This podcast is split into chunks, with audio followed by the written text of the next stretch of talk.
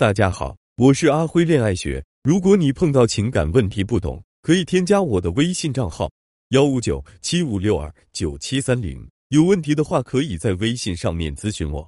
怎样才能真正走进男人的心里？如何成为让他永远忘不了的女人？有些相恋十年的夫妻，一提到对方时会说，他睡觉爱打呼噜，喜欢在起床的时候喝一杯温白开，吃饺子最爱韭菜鸡蛋馅的，不喜欢狗，特别怕热。一到夏天，出门五分钟流汗两小时，这是因为对方在我们头脑中的某些印象非常深刻，也可以说是这份爱很深。想让我们男人更爱你一些，印象更深刻一些，甚至进入我们心里面，其实并不需要你有多美、多大的成就，只需要把你边界下的人格清晰的展示出来就好。也就是说，让我知道你是谁。看到这里，会有表妹觉得奇怪了：我是谁？臭男人不知道吗？为什么还要我展示出来？你只展示了一个初级的模糊印象给我，比如你叫什么名字，今年多大，平时很懒，喜欢吃肉，又天天喊着要减肥。这对我而言，我看不到你清晰的人格，脑子里就只有你一个模糊的印象。我举个例子说明，你就会明白了。我今年三十八岁，身高一米七五，喜欢吃柚子，不喜欢吃辣，身材正常。到现在为止，你脑子里的我是什么样的呢？是不是一个模糊的男人？好像看清了，又好像没看清，这样你就不是很了解我，对吧？那如果我再说，我长相很硬汉，就像吴彦祖一样；我身材很强壮，和吴京一样；我有一双比脚还大的手，喜欢吃小龙虾，但是讨厌螃蟹；喜欢吃大白菜和小白菜，讨厌大葱；我喜欢狗，不喜欢猫；不喜欢吃辣，但是吃老干妈；喜欢穿白色和蓝色的衬衣，不喜欢穿绿色和紫色的。现在你脑子里我的印象是不是很清晰了？甚至有可能把我一个完整的形象都想象出来了。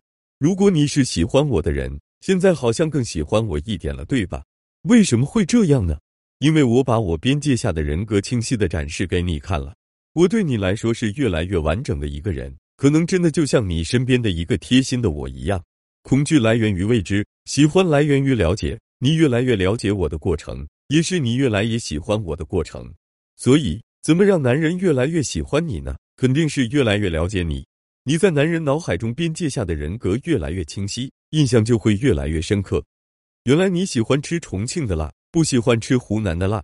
原来你喜欢柴犬，不喜欢藏獒。原来你晚餐不吃油腻的东西，喜欢喝清淡点的粥。这样，你在我脑海中那个印象才是清晰的，同时也可以潜移默化的在男人心中种下心锚。什么是心锚？怕上火。是不是你马上就想到王老吉了？这就是个心锚。前段时间热播的电视剧《延禧攻略》中，傅恒对女主魏璎珞一往情深，每次都会在别人喊他少爷的时候想起女主，因为他们在刚开始相识的时候，别人都是对他毕恭毕敬尊称，唯独魏璎珞调皮的喊他少爷，这就是女主用称呼在他心里种下的心锚。只要他听到少爷二字，总会不由自主的想到女主。再分享个案例。女生很喜欢祖马龙的蓝风铃香水，这种香水的味道很像西瓜。夏天的时候认识了一个男生，从开始接触他的时候就一直用这款香水，用了一整个夏天。对喜欢的男生说过一句：“我的味道像不像一颗西瓜？”直到现在，每次一到夏天吃西瓜的时候，男生就会想起这个女生。这就是女生用味道在男生心里种下了心锚，让对方在分开之后某个特定场景。还会不自觉的想起对方，所以回到最开始的问题，怎样住进男人的心里，成为他忘不了的女人？答案就是让自己在男人脑海中边界下的人格越来越清晰，并时不时的种下一些心锚。当别人提到你时，他能一秒就说出你就是那个整天抱着个小柴犬，喜欢用西瓜味道香水，特别爱吃鱼的姑娘。这样的你就存在他深深的脑海里，住进了他的心里。男朋友有吃定我的感觉，并且渐渐对我丧失了主动性，这让我很窝火，总觉得这段感情里自己处于被动状态。如何给他一点刺激呢？或者说，此种情况下如何挽救一下两人的感情？女人要像一本书，让男人这些大猪蹄子慢慢去寻找里面的内容和答案。他在寻找答案的过程本身就是一种乐趣。如果你把这种乐趣剥夺了，他对你的兴趣也就消散了。仔细想想。爱情的美妙之处不就在于那股不确定性吗？如果一开始就能预知结果，爱情也就失去了它的魅力。不确定性就像一个谜，这份谜的神秘性让人想去一探究竟。可现在的人都渴望确定，一旦有不确定的事情发生，就会特别的不安。只有确定的事物才能给我们带来安全感。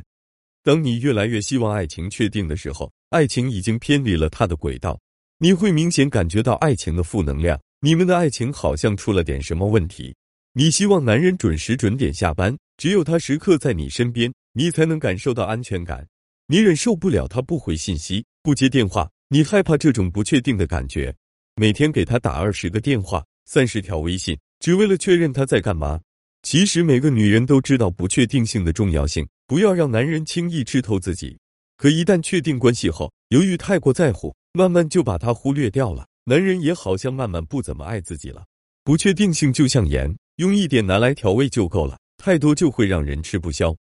如果你的不确定性太多，男人就不敢去爱你。只有少量的不确定性才是乐趣的关键。那么，怎么提高这股不确定性呢？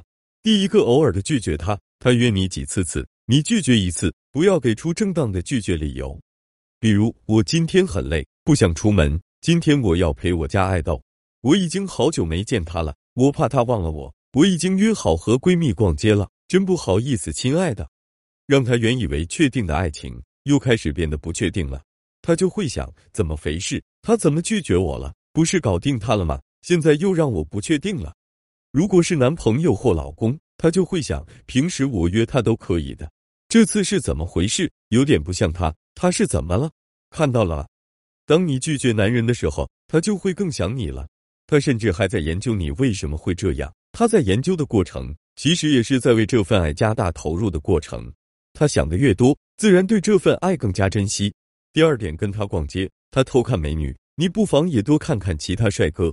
让他知道你不是只有一种选择，你的眼里也不是只看得到他。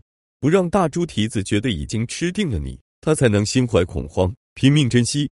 第三点，不要总跟他没完没了的聊天，聊到高潮之时，偶尔借口太困了想要休息，在小高潮时找个合理的借口掐断。这个时间虽然你们没有继续聊天，但是会令人回味无穷，保持期待感，掌握好节奏才能控制全局。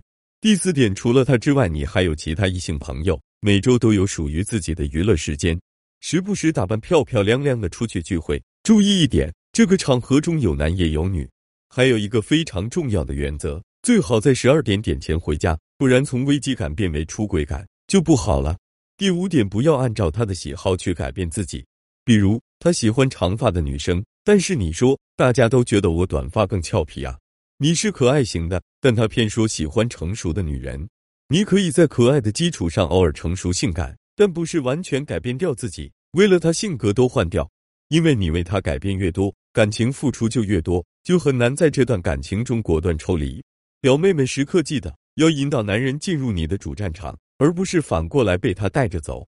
你想了解我，就从书中去寻找，男人也乐意去寻找答案。这样的不确定性就是情趣的关键。爱情最美好的样子，就是你成为我需要花一生去阅读探索的那本书。